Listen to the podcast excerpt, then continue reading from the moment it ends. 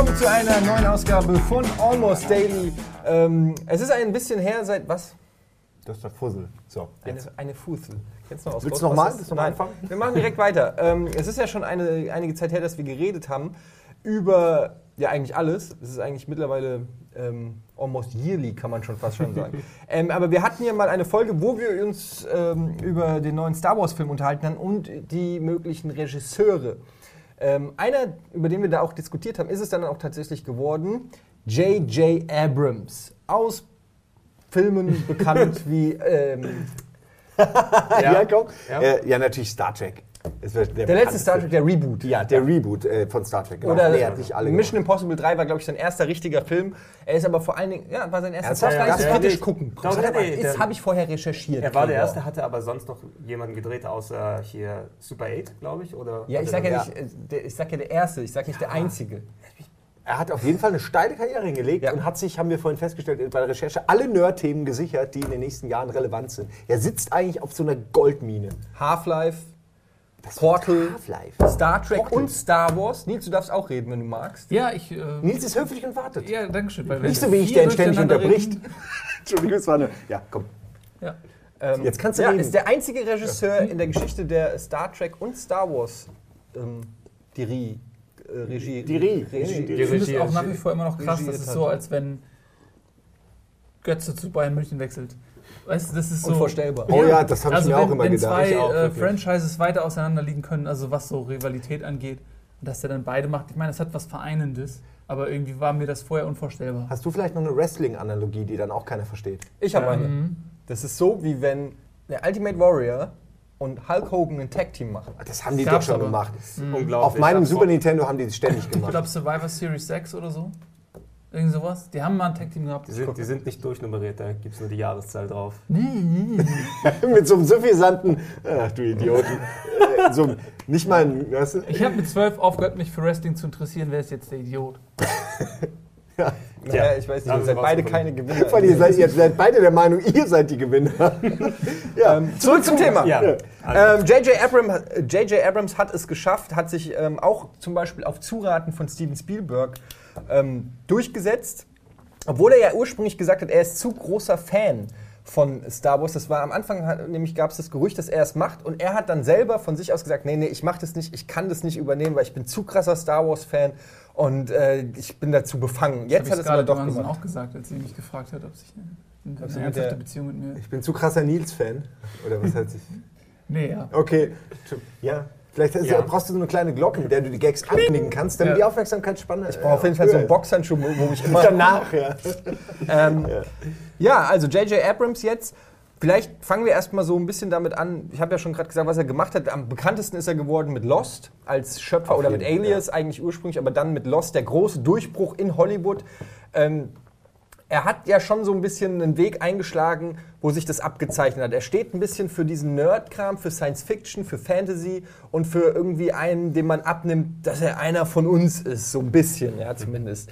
Ähm, wie habt ihr das aufgefasst? Wie steht ihr zu J.J. Abrams? Wie findet ihr die Entscheidung von Disney, auf J.J. Abrams zu setzen? Wer will? Gregor? Also ich fand es äh, für den, als ich es das erste Mal gehört habe, dass es Abrams machen soll, ähm, war ich auch erstmal verwundert, weil wegen der ganzen Star Trek, Star Wars Rivalität und so weiter. Aber letzten Endes bin ich total d'accord eigentlich damit, weil einerseits mir haben die anderen Sachen von Abrams äh, immer ganz gut gefallen, ob's egal ob es Lost ist, egal ob es Star Trek ist, egal ob es dann äh, die von ihm produzierten Sachen dort sind.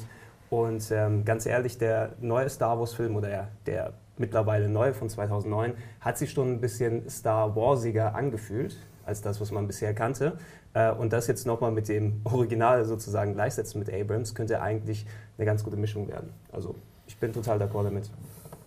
Ich habe Achso, nee, ich wollte was ergänzen, das fand ich ganz lustig, weil ich habe das auch als, äh, ich habe mir so ein paar Kommentare von Leuten, also Meinungen von Leuten äh, einfach zu dem ganzen Thema durchgelesen. Eine fand ich sehr interessant, auch wenn ich die nicht unterschreiben will, aber die, ich finde die zum Diskutieren ganz interessant. Und zwar hieß es da, dass Leute den neuen Star Trek lieben, weil er wie Star Wars wirkt, das knüpfe ich an, was du gerade gesagt hast, und hassen die neuen Star Wars-Teile, weil sie mehr wie Star Trek-Folgen wirken. Womit gemeint ist Diplomatie, Gerede, so, das ist damit gemeint. Äh, Wie gesagt, ich Ja, werfe ja. mal in den Raum, ich sage auch nicht, dass ich das unterstütze, aber ich fand es aber ein interessanter äh, Vergleich. Ja, Zumindest ich, der erste Teil stimmt ja. Mhm. ich finde, ähm, äh, ich, ich Okay, du wollte auch so ein bisschen auf sowas hinaus. Nein, ich wollte im Prinzip auf sowas hinaus, was du gesagt hast, weil ähm, ich finde, also alle haben diesen, also viele haben den Star Trek Reboot total abgefeiert und gesagt, wow, die haben das Franchise gerettet und, und ich finde das ehrlich gesagt nicht so, weil für mich ist der neue Star Trek, der ist super produziert, super hochwertig und hat geile Effekte und ist rasant, äh, super besetzt auch, aber das ist für mich nicht Star Trek gewesen. Ähm, deswegen finde ich das Zitat, was du gerade gebracht hast, eigentlich ganz passend, weil äh, Star Trek war für mich immer ähm, ja auch fast schon philosophisch. Also die sind äh, an, egal ob es jetzt die Filme sind, nicht alle, viele sind auch trashig, aber zum Beispiel der eine Film, ich glaube der erste Kontakt, äh, als die dann äh, diese Problemstellung hatten mit dieses Volk ist auf dem Planeten, der Planet gehört aber der anderen Rasse, darf man die jetzt zwangsevakuieren, muss man die töten? Äh, oder auch äh, bei den Serien, wo die so äh, Problemstellungen hatten, äh, ich erinnere mich an eine Folge bei Voyager zum Beispiel, wo, wo Neelix, sein Charakter und der Vulkanier Tuvok äh, durch einen Transportunfall zu einer Person verschmolzen worden sind, Unglaublich. der aber eine neue Person gewesen ist. Und ja, dann aber hör haben mal zu, da geht es wirklich um, um essentielle und die haben dann halt Fragen. durch, durch, diesen, äh, durch diese Story quasi eine philosophische Frage beantwortet. Da ist jetzt diese neue Person, die ist durch zwei entstanden, ist aber eine eigene Person. Darf man die jetzt töten, um das rückgängig zu machen und die beiden anderen Personen wieder zum Leben zu erwecken? Oder hat diese Person Rechte und man darf sie nicht töten? Das sind intelligente, coole Fragestellungen, auf die man auch so erstmal nicht kommt, weil die eingebettet sind in die Technologie, die diese äh, Zeit eben ermöglicht, die wir heutzutage halt noch nicht haben. Äh, da gibt es noch ganz viele andere Folgen, die will ich jetzt nicht aufzählen, sonst rede ich zu lang.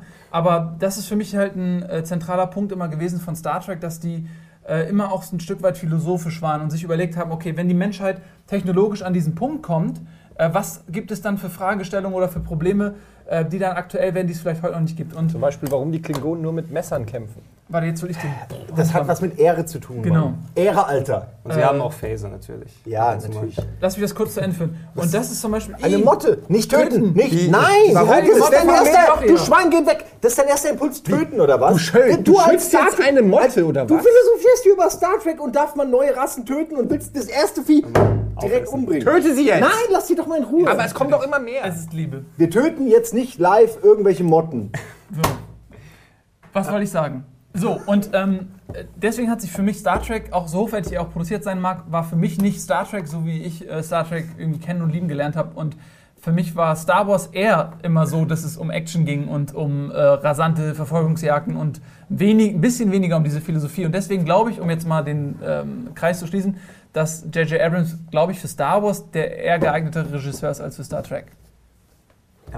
Soll ich? Oder? Ich wollte nur kurz noch was dazu sagen. das ist wie so ein Tag-Team, darf ja, ich reinhüpfen. Bevor es der Kunstbereich übernimmt, äh, du kannst gleich. Ich will nur sagen, ich glaube, was du meinst, äh, der erste Kontakt war der Borg-Film. Den darfst du nicht verwirren. Der Genau. war Nee. super. Was du meinst, ist der Aufstand. Entschuldigung, der Aufstand. ja, Ja, weil Mhm. das sind, es ist wichtig, dass man die beiden trennt, weil der eine war super geil und der andere fand, fand ich super scheiße. Nee, ich meine natürlich So. der Aufstand. Okay, Mhm. ja. Äh, jetzt kannst du. Achso, okay. Ich wollte es nur schon mal vorwegnehmen. ähm, ich würde ja auch absolut beipflichten. Also ich bin ja auch seit Anno dazu mal Star Trek-Fan und ich mag eigentlich auch ähm, diese philosophische Komponente oder dass dort ähm, Fragen, die man sich sonst nicht stellen würde vielleicht. Und ich fand schon sehr angenehm, dass zumindest Star Trek wieder ein bisschen cooler gemacht wurde, dass da auch Leute, die sonst nicht zu dem alteingesessenen Volk wie ich dann zählen, ins Kino gehen und da reintrotten.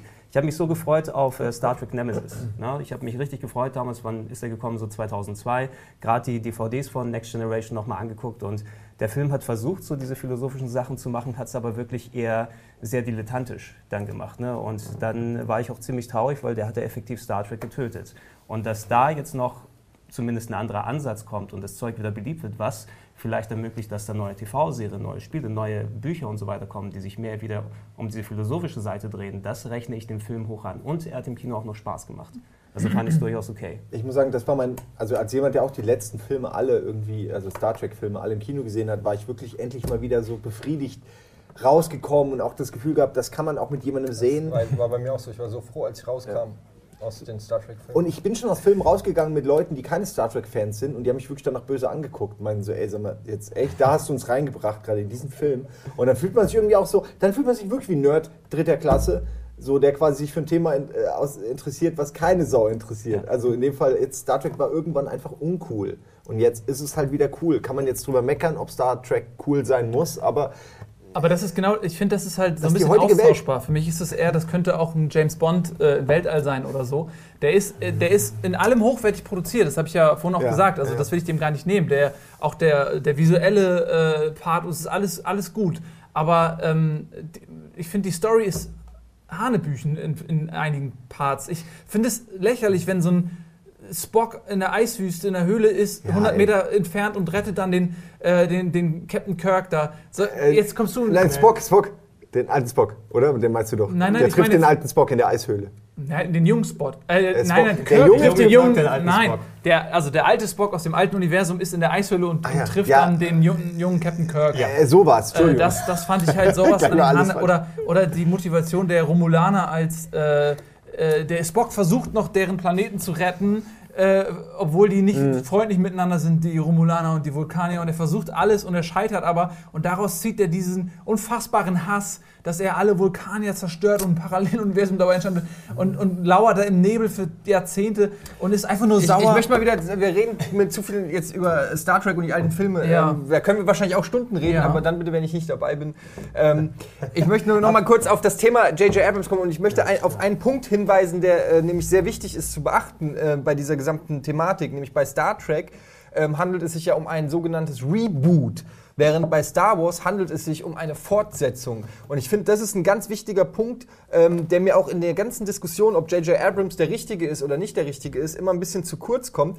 Ähm, es geht nämlich nicht darum, ein bekanntes Franchise zu nehmen und wieder cool zu machen, so wie er das mit äh, Star Trek offensichtlich gemacht hat oder was vielleicht auch die Vorgabe wahrscheinlich von den Studios war, die gesagt haben, okay, Star Trek ist angestaubt, wie kriegen wir das jetzt wieder verkauft, so wie du gesagt hast, wie kriegen wir das wieder hip, ähm, sondern bei äh, Star Wars handelt es sich ja konsequent um die Weiterführung dieser Geschichte. Es ist Episode 7, also ähm, ein weiterer Teil in diesem großen Kosmos, den George Lucas ja schon niedergeschrieben hat, angeblich bis zum neunten Teil und auch so an Disney weitergegeben hat, ungefähr zumindest im Layout, was passieren könnte, was passieren soll. Man weiß nicht genau, wie sehr sie sich an diese Vorgaben von Lucas halten. Und da ist natürlich die Frage, kann J.J. Abrams quasi auch einfach eine Story, die er von jemand anderem so bekommt, entsprechend weiterführen? Weil wovor, ganz kurz, wovor ich nämlich am meisten Angst habe bei dieser ganzen Sache ist, ähm, was so ein bisschen überzeichnet wurde mit den Gags, mit den Lensflares und so weiter, ist, dass er auch wirklich den Style und, ähm, und auch so die Art und Weise von Star Wars auch trifft mit seiner Handschrift. Also natürlich waren jetzt die neuen Teile waren auch schon wieder anders als die alten und so, aber mir geht es vor allen Dingen darum, dass er nicht ständig ein Fanservice abliefert und irgendwie kurze Anspielungen macht, irgendwie, ach, guck mal, so war es nämlich bei Star Trek, genau diese Nummer mit, mit, äh, Nimoy. mit, mit, mit Nimoy. Das war einfach nur, damit die Fans jubeln, dass der drinne ist. Ja, ähm, ja es war einfach, mir war das, schon zu viel, es war zu oder? viel Fanservice. Mir geht es einfach darum, dass er nicht jetzt zeigt, ach, und da ist der kleine Han Solo oder da ist der alte Han Solo und der kommt dann aber nur, damit die Fans einmal jubeln, cool, Han Solo war da, sondern wenn Han Solo wieder auftritt, will ich, dass der eine Rolle spielt in der Geschichte, in diesem Universum, weil es ist fucking Han Solo. Ich will nicht, dass der einfach nur kurz auftaucht, irgendwie High Five gibt und mit Luke Skywalker an der Bar säuft und das war's dann mit Luke Skywalker und Han Solo, sodass alle cool sagen, ja, hey, hier Raste, ist für euch Star Wars Fans. Also ich, ich glaube jetzt nicht, dass du ähm, komplett Fanservice vermeiden wirst bei den neuen Teilen. Da wird auf jeden Fall ein bisschen äh, was kommen, ob es kleine Charaktere sind aus den alten Filmen, die jetzt keine große Rolle in dem spielen. Ähm, da fand ich, was die Prequels an Fanservice gemacht haben, wesentlich schlimmer. Ich hätte dort weder R2D2 noch C3PO sehen müssen. Das war ja Fanservice pur, dass die dann dort aufnehmen. Ich glaube nicht, dass es in dem Maße gehen wird. Und ähm, es hängt wirklich davon ab, wie viel Kontrolle Abrams darüber bekommt, wie er die, das Skript, was er natürlich dann da anbekommt, so anpassen kann, dass da auch ein guter Film draus wird.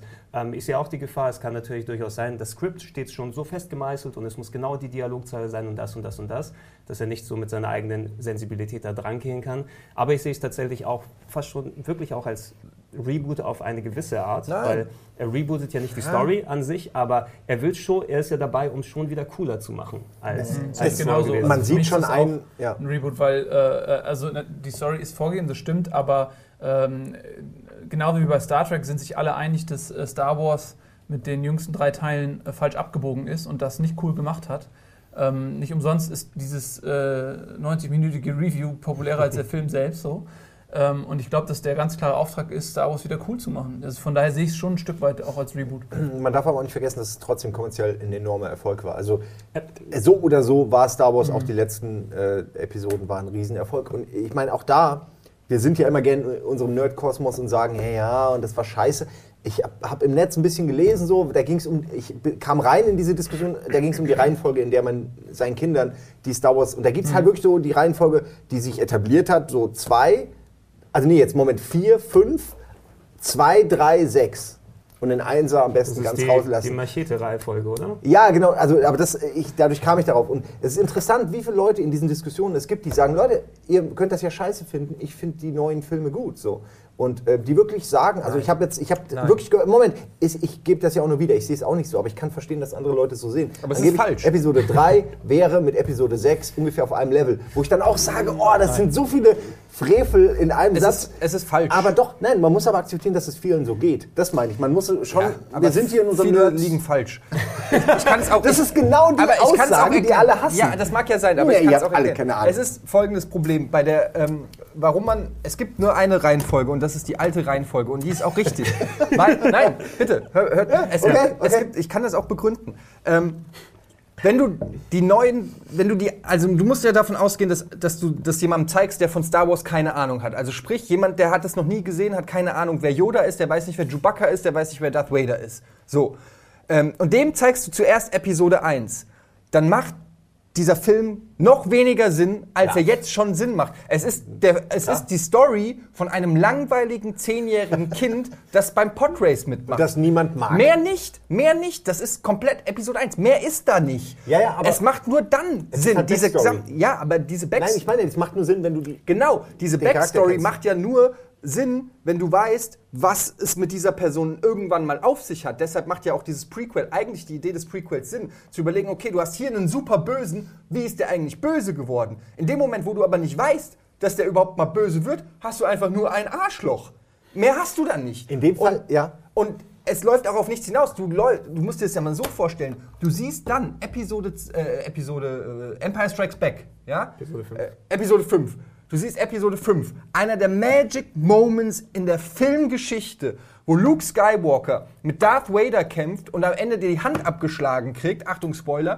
Und ähm, da steht und dann Darth Vader zu ihm sagt, Luke, ich bin dein Vater. Alle, die zuerst Episode 1, 2 und 3 gucken, werden da sitzen und sagen, what else is new? Deswegen meine ich ja, die Reihenfolge ist ja dann 4, 5, 2. Genau. Das heißt, du guckst A New Hope, dann guckst du irgendwie Empire Strikes Back äh, und dann guckst du Episode 2 und 3, weil dann hast du den Cliffhanger, äh, nicht den Cliffhanger, dann hast du diesen, diesen Schockmoment, Darth Vader, aha, Verwandtschaft, hast du dann immer noch. Also ich sage ja nicht, dass das, aber das ist die gängige, Also, ne, es, die, es sind die ja- Reihenfolge, in der man seinen Kindern das zeigen sollte, weil es Sinn ergibt. Es, es sind ja genau die Überlegungen, alle. du es gerade gesagt hast. Niemand will, wenn jemand zum ersten Mal in Star Wars rangeführt wird, diesen Moment dann Ja. wirklich äh, verhindern. Weil jeder freut sich drauf, glaube ich, als Elternteil, zeigt den Kids Star Wars, will sehen, wie reagieren sie drauf. Auch wenn ich mir, ich glaube, man kann heute niemanden mehr spoilern. Also bei sowas, wenn du deinem fünfjährigen Kind, okay, so, das, das Ja, weiß es, es- wahrscheinlich. es- es es aber gibt ja wenn man etliche- zehn bist, weißt du doch, dass Darth Vader, das weiß man doch. Ja, aber Das woher kannst- denn? Weiß ich nicht. Irgendeine Autowerbung, wo man irgendwie das dann so halb erklärt kriegt. Oder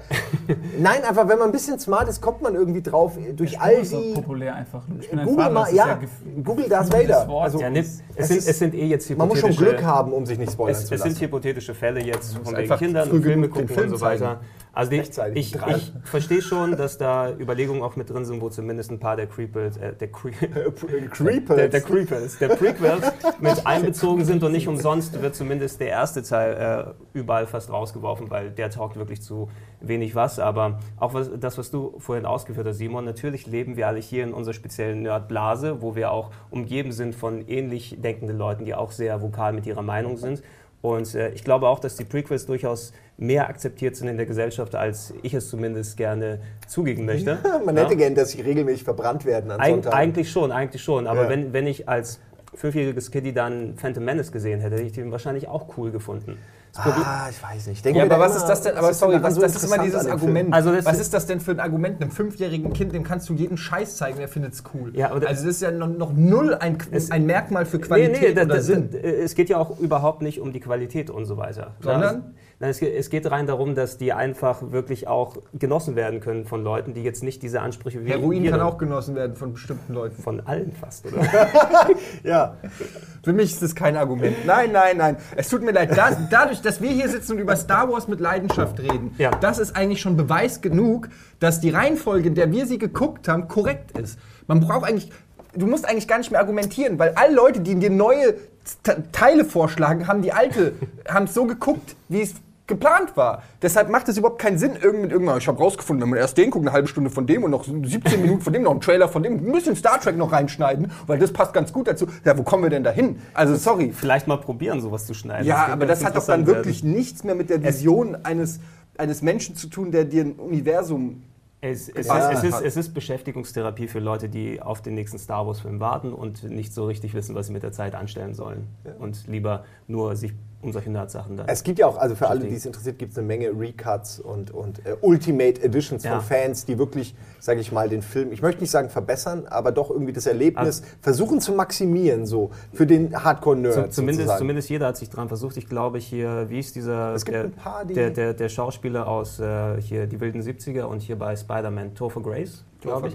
Der hat, der hat glaube ich, zuletzt irgendeinen der Star Wars-Filme selbst neu gecuttet und da so eine Privatverführung gemacht in Hollywood, so für so 20, 30 geladene Leute, weil er dem, mit dem nicht auch an die Öffentlichkeit will. Also jeder auf die eine oder andere Art, der richtig drin vertieft ist, beschäftigt sich zu einem gewissen Grad. Fast wie ein Hobby. Dann Also wie, wie so, ein, Ja, so ein anerkanntes Hobby, ich schneide gern Star Wars-Filme neu. Ja, so, macht das, man das halt. Vielleicht gibt's ja WM total für so. das Franchise auch, weil das Ja. einfach allgemeines Kulturgut ist, äh, dass überhaupt Menschen so viel Emotionen da reinstecken.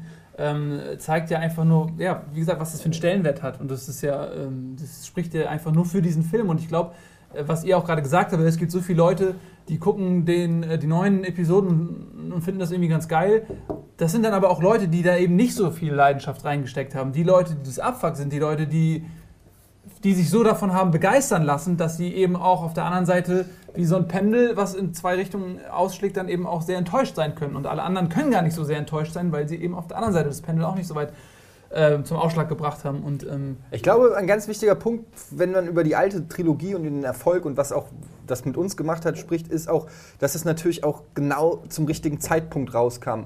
Ähm, Star Wars 1 kam Ende der 70er raus, das wird manchmal äh, vergessen. Und da, waren's, da war noch nicht so viel mit Effektkino und, und, und Science Fiction in der Art und Weise, die sich so selbst auch ernst genommen hat und nicht äh, quasi auch Trash war, sondern eine, eine echte, eine echte ähm, ja, äh, nicht Seifenoper wollte ich jetzt sagen, aber wie, wie nennt man das? Space Opera, wenn man so Ja, will. Ja? Ähm, eine richtige Saga war das und, und ähm, das gab es halt damals nicht und ich glaube, dass es auch sehr schwer ist heutzutage, egal wie J.J. Abrams das machen wird, es wird verdammt schwer irgendwie ähm, nochmal, das war ja auch bei der alten, äh, bei der neuen Trilogie dann so, nochmal so einen Impact zu haben, weil einfach die Zeiten sich geändert haben und man hat alles schon irgendwie gesehen. Special Effects sind heutzutage, meinst du nicht? Doch, du, ich gebe dir recht, dass es schwierig wird, aber ich glaube, und da kann ich viele Sachen, die gesagt wurden, kombinieren, nämlich zum Beispiel deine auch zu Star Trek. Äh, ich glaube, dass J.J. Abrams, wenn er sich mit einer Sache auskennt, dann mit Epic. Und zwar als Beweis nehme ich einfach mal den Anfang von Star Trek oder den relativen Anfang, wo der Vater von Kirk wirklich in der Sekunde sein, sein Schiff zur Rettung der ganzen ähm, Zivilisten quasi in dieses Alien-Raumschiff schickt, währenddessen sein Sohn geboren wird. Und es ist einfach so over the top dramatisch bis zur allerletzten Sekunde, ja. Und äh, ich muss, ich kriege jetzt ein bisschen Gänsehaut, weil ich meine, das ist cheesy und eigentlich könnte man das am Reißbrett auch locker selbst schreiben, sowas. macht Aber. Star Wars ist, ist cheesy, das ist nicht das Star Trek. Ja, und aber das meine ich. Auch. Und das meine ich, aber es passt eigentlich, wie du sagtest, auch besser zu Star Wars, dieses epische, diese übertriebene episch, weil, weil Star Trek ist halt eher ein bisschen down to earth und ein bisschen, wir machen erstmal low und beobachten den Planeten, wir gehen da nicht direkt hin oder schießen ihn kaputt so. Ähm, ich glaube, dass er da der Richtige für ist. Ich könnte ich könnt mir nur vorstellen, dass er Sachen, Story, Wendungen, Charaktere erfindet oder, oder einbaut, die mir nicht gefallen, wo ich sage, das ist nicht mehr Star Wars, aber ich glaube, mit den Originalcharakteren kann er gar nicht so viel falsch machen. ich glaube, also, aber er wird die nicht präsent einbauen. Ich glaube, da sind wir uns doch alle einig, die werden irgendeine Nebenrolle kriegen in, in so einer Cameo. Nicht mal, also es werden Cameo-Auftritte, mehr als Cameo-Auftritte sein. Aber Princess Leia the Hutt, wahrscheinlich so wie die aktuell ausschaut. du meinst, dass sie Jabba the Hutt spielt, ja. nee, sie haben doch geheiratet am Ende noch. wahrscheinlich, ja.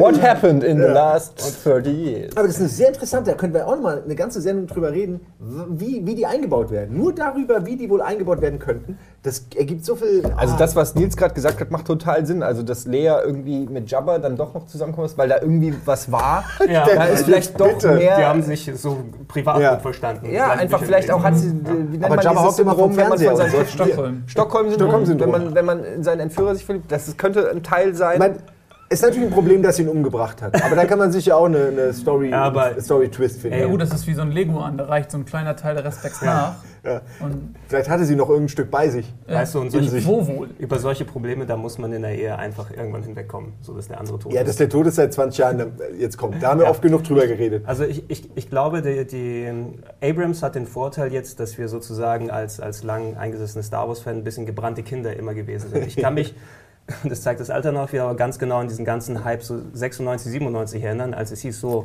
jetzt kommen diese Special Editions und dann bereitet Lucas das neue Prequel vor. Dann was da, los. wo, ich weiß nicht, diese unglaubliche Vorfreude hat wohl selten man bei einem anderen Film gehabt, bevor dann Episode 1 rausgekommen ist und diese unglaubliche Enttäuschung, die darauf gefolgt Ich gebe es ist. jetzt zu, ich habe Episode 1 war der erste Film, den ich mir runtergeladen habe in meinem Leben. Auf Das war- VCD, du Hä? auch? Ja, ich weiß, nee, das, ich habe den auf Aber weil du ihn Computer dann unbedingt sehen wolltest. Ich weiß das ganz Ja. genau, weil das war, ähm, glaube ich, da hatte ich gerade äh, bei Giga damals angefangen und es war irgendwie, hatte ich eine schnelle Internetleitung und das war der erste Film, den man irgendwie, ich weiß auch gar nicht mehr, wo ich den hergekriegt habe, wie das funktioniert hat damals irgendwie. Äh, wahrscheinlich. Und es war auch so eine crappy Version, es war nicht irgendwie, gab es ja noch nicht, es war so eine schlecht abgefilmte Version. Standen da und Leute ich, auf immer und sind Hä? rausgegangen zum Pissen. ja, genau so ungefähr. Und ich hatte den, und ich habe den angeklickt und dachte so, das kannst du nicht bringen, du kannst diesen Film, kannst du jetzt nicht in dieser Qualität gucken. Aber gleichzeitig war es halt der neue Star Wars und ich hatte ihn da und ich, mir ging es halt auch so um die Story und alles und ich, ich konnte einfach nicht aufhören. äh, Weißt du, ich konnte mich selber nicht dazu bringen, jetzt nicht zu gucken und zu sagen, okay, kommt ja eh in einem halben Jahr ins Kino, sondern ich habe ihn dann halt auch komplett äh, in dieser Version geguckt. Ähm, und das hat auf jeden Fall nicht geholfen. Also, Ja, aber im Kino dann sich drauf freuen, Popcorn, mit seinem Kumpel die ganze Zeit drüber reden und dann den Film gucken, das hat auch nicht geholfen.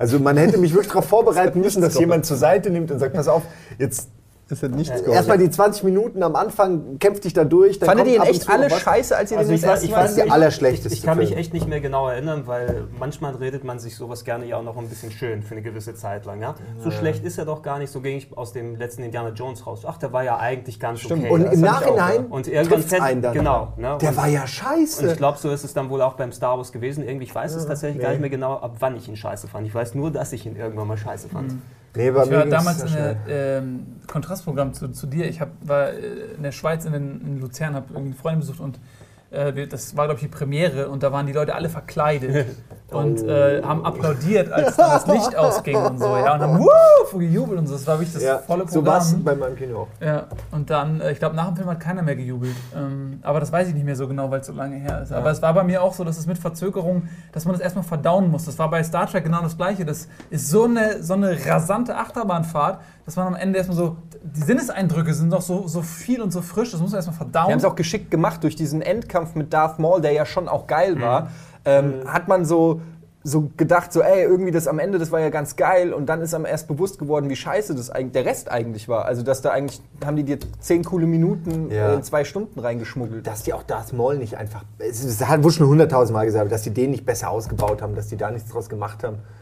Der, das ist so arm. Der erste eigentlich. Teil Die- ist sowieso der, ja, ist einer der besten Charaktere in den gesamten drei Teilen und, und sie haben ihn einfach völlig lieblos gekillt. Da sind wir übrigens bei dem Thema ganz kurz, da möchte ich mich auch drauf eingehen. Ähm, Antagonist, ein ganz wichtiger Punkt, äh, auch ein großer, wenn nicht der, ähm, das Thema, warum überhaupt Star Wars so erfolgreich war, war Darth Vader. Ein fucking geiler Bösewicht, vor dem jeder Schiss hatte, vor dem jeder Respekt hatte. Als ich den als Kind das erste Mal gesehen habe, habe ich, glaube ich, zwei Monate nicht geschlafen.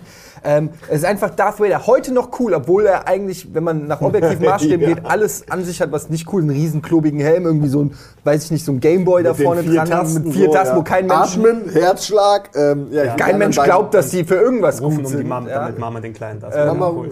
Er ist auch nicht ein begnadeter Schwertkämpfer, ja. Also äh, er hat nicht die quasi Moves. pam. Pam, pam, hö. pam. Pam, pam, hö. Ja, mehr, mehr läuft Ja, ja nicht. damals war das halt so. Aber ein, er hat einen bleibenden Eindruck hinterlassen. So, ähm, Darth Maul war zumindest, der konnte kämpfen, der war irgendwie böse. So, der hat auch einen Eindruck hinterlassen. der war auch so halsspornig noch, der war noch so irgendwie so Bulldoggen-mäßig, der hatte richtig Bock, Ja. äh, die Jedis zu jagen. Der, der, sah, der hatte auch so. irgendwie so kleine Knorpel aus dem Kopf wachsen und der sah einfach böse aus. Die Frage ist, ähm, bra braucht die neue Trilogie nicht auch wieder einen neuen Ähm, Bösewicht, wer könnte das sein? Was, was, was denkt ihr? Also ich meine, die, äh, ist es jetzt diese Grundidee, dass man die, den Nachwuchs von äh, Han und Leia irgendwie dann dort sieht? Also richtig Bruder und Schwester. Zwillinge oder sowas? Wurde, glaube ich, nie gesagt. Weil ich glaube, da war ja so die Überlegung, wenn es dann so die beiden so Junge und, und Mädchen, so Zwillinge wieder sind, dass einer von denen dann böse wird. oder irgendwie sowas dann ist. Da haben wir, glaube ich, letztes auch Mal sogar drüber ja. geredet. Über genau die, es ist eine sehr gängige Theorie, ja. Aber das wäre ja dann eigentlich nur recycelt. Glaubt ihr nicht, dass George Lucas, also es heißt ja, er hatte von Anfang an eine Idee für neun Teile. Also du hast dann, es fängt an mit der Entwicklung dieses Kindes und hier wird's, wird das Kind böse in, im, im sechsten Teil und stirbt im sechsten Teil. So. Und dann, ja, und jetzt fängt dieses Kind an und wird böse. Das macht für mich irgendwie dann im Kontext keinen Sinn. Es müsste doch irgendwas, eher glaube ich, dass der äh, Imperator, ja gut, der Imperator ist auch tot. Es muss eine, Ich glaube, das ist schwierig, Oder einfach weil die Bedrohung ja auch so äh, krass ist. Je größer die Bedrohung ist, desto schwieriger ist es, eine neue äh, aufzubauen, weil es war ja auch ein globaler Konflikt. Es ging ja, und um das Imperium, das hat Rebellen sich ja und über, Imperium. Es über ging- Jahre entwickelt. Eben, es ging ja nicht nur jetzt um die Person Darth Vader, das der war ja Stellvertreter für die Fraktion. Das waren jetzt, ne? Boah, je mehr wir drüber nachdenken, das wird unglaublich Wird schwer. schwierig, das auf wird jeden Fall. schwierig, da überhaupt ein Setting Ja. in, in einem Film ein Setting zu etablieren, dass du sagst, das ist ein glaubwürdiger Bösewicht, der irgendwie auch an Macht gekommen ist. Der muss ja auch was aufbauen, Vielleicht wenn er da die in seiner und sind pisst, weil äh, Darth Vader äh, Planeten von dem anderen Universum. Hat oder so, ja? Durch eine Dimensionsgletscher. Wenn es einer schafft, dann J.J. Abrams. Das just du abzuziehen, wirklich. Die, also wer, wer auch immer der Bösewicht dann We have to go back, Film Kate. Sein wird, ich glaube, diese Überlegungen haben sich jeder zu tausendfach dann dort gemacht, was, was die Scripts angeht. Ich habe ein bisschen die Befürchtung dann, weil jetzt ist Star Wars ja offiziell ein Annual Franchise sozusagen. Es soll ja jedes Jahr ein neuer Star Wars Film kommen. Da warten wir mal ab. Genau, die Spin-Offs. Genau, die äh, Spin-offs nochmal ja. zwischendurch drin. Und ich glaube fast, dass die sich freiwillig in so eine, einfach damit es im Universum irgendwie dort passt, in so eine Tretmühle begeben, wo nie wirklich was aufgelöst wird und nie wirklich jemand besiegt Das wird. Das ja wäre dann J.J. Lost. Abrams Ja, ich sagen, das wäre Lost. Ja, ist am Also, Ende im man, wenn man eins so. über J.J. Abrams sagen kann, ist, dass er meiner Meinung nach große Schwächen hat, ähm, gute Geschichten zu Ende zu führen. Ich fand sowohl bei Star Trek fand ich das Ende schlecht und den Antagonisten, den Gegner fand ich furchtbar. Ähm, Lost, Super 8, ähm, wie heißt der Film mit dem Dinosaurier? Äh, Äh, ja, Cloverfield. Also Ja. er hat immer, wie du schon sagst, er hat, er kann Epic und er kann auch, ähm, er kann Gänsehautmomente erzeugen, aber er, er kann meiner Meinung nach, hat er es noch bislang noch nicht geschafft, wirklich so ein kohärentes, zusammengefügtes Ganzes zu erschaffen. Ähm, daran wird er sich, glaube ich, auch ein bisschen messen lassen müssen mit Star Wars, wobei man ja auch nicht weiß, ob er auch die nächsten beiden Teile dann Vielleicht macht. taugen aber auch die Screenwriter diesmal was. Sind ja nicht wieder dieser äh, Corsi und wie heißt sie nochmal? Also Die äh, Lost und hier den ersten Star Trek dann geschrieben Lindelof. haben. Lindelof, glaube ich, aber diese Robert Orci und Kurtzman oder so, die beiden Drehbuchschreiber, die sind jetzt diesmal nicht dabei. Also kann es durchaus sein, wenn er mit einem besseren Twist oder besseren Story-Voraussetzungen dann zu arbeiten hat, dass er auch besser darauf hinarbeiten Also kann. das Drehbuch schreibt Michael Arndt, das ist der ähm, Drehbuchautor zum Beispiel von Little Miss Sunshine und ähm, Toy Story 3. und Kathleen Kennedy, wobei ich nicht weiß, was die vorher gemacht hat, Davon aber die sind, glaube ich, beide schon irgendwie so Nee, Kathleen Dunstkreis Kennedy ist die Tante Filme von schon länger. Disney. Das ist doch die super Oberbösewicht-Bossin von Disney, meine ich. Echt? Die schreibt damit rum? Die ist, glaube Hat ich, die ein nicht einen anderen beratender- Namen? Hat die die nicht? Ich habe mir das leider jetzt nicht aufgeschrieben. Ich Vielleicht- dachte, die heißt anders. Vielleicht lässt ihr einfach ihren Namen überall Gundel dazu schreiben. Ich will, dass mein Name überall steht. Gundel Gaukeler, genau. Das ist die Gundel Gaukeler von Disney. ja. Also die echte natürlich.